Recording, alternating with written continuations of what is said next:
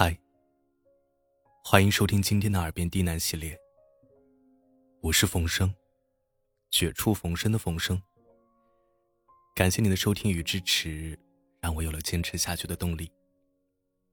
今天晚上，给大家带来一篇送给北辰的小故事。怕打雷的小兔子。现在闭上眼睛。嘘，小兔子一直都很害怕打雷，因为它的耳朵很长，每一次打雷，轰隆隆的雷声总像是灌在耳朵里炸开一样，特别的可怕。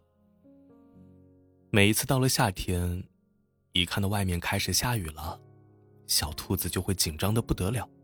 会赶忙躲进被窝里，用厚厚的被子把自己裹起来，再拼命的压低两个长耳朵，不想听到任何一个惊天大雷。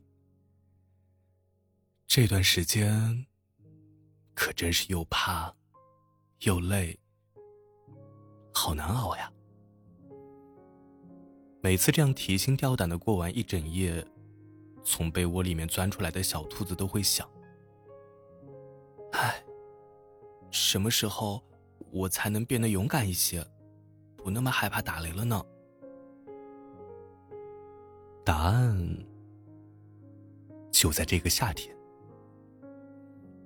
这一天下午，好朋友小狐狸来小兔子家里拜访，还带来了白鹿阿姨新出版的童话书作为礼物。小兔子有段时间没有见到小狐狸了，也很开心的拿出了香草汽水。与草莓冰淇淋招待他。两个好朋友聚在一起，翻看着童话书，吃着冰激凌，喝着汽水儿，聊着天儿。玩的实在是太高兴了，渐渐的忘记了时间，也忽略了窗外的天气变化。等小兔子反应过来的时候，外面的天已经黑了，被厚厚的乌云笼罩着，云层间。隐约透着闪电的光，这下可把小兔子吓坏了。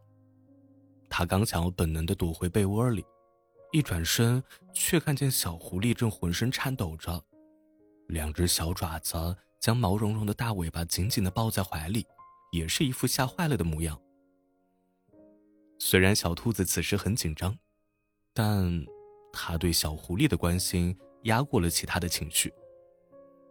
他跳到小狐狸的身边，关切的问：“小狐狸啊，你是不是很害怕打雷啊？”“嗯。”小狐狸蜷成了一团，可怜巴巴的回答：“我我总是担心打雷的时候，会有一个大怪物从天而降，把我们都抓走。”“哎呀，别担心，其实打雷没什么可怕的。”小兔子假装没有听到窗外轰隆的雷声，努力维持着平稳的语调，慢悠悠的跟小狐狸解释为什么下雨天会打雷。他说：“每一次打雷都是有两朵脾气不好的小云朵互相遇上了，就用自己带着的正负电荷打了一架。大家听到的雷声就是他们争吵时发出来的声音。”说完，一道猛烈的雷声在天上炸开。小兔子的长耳朵被震得嗡嗡作响，但它没有像过去那样惊恐的躲起来，而是微笑着看向小狐狸。小狐狸，你别害怕，有我陪在你身边呢。就算是有大怪物出现，我也会保护你的。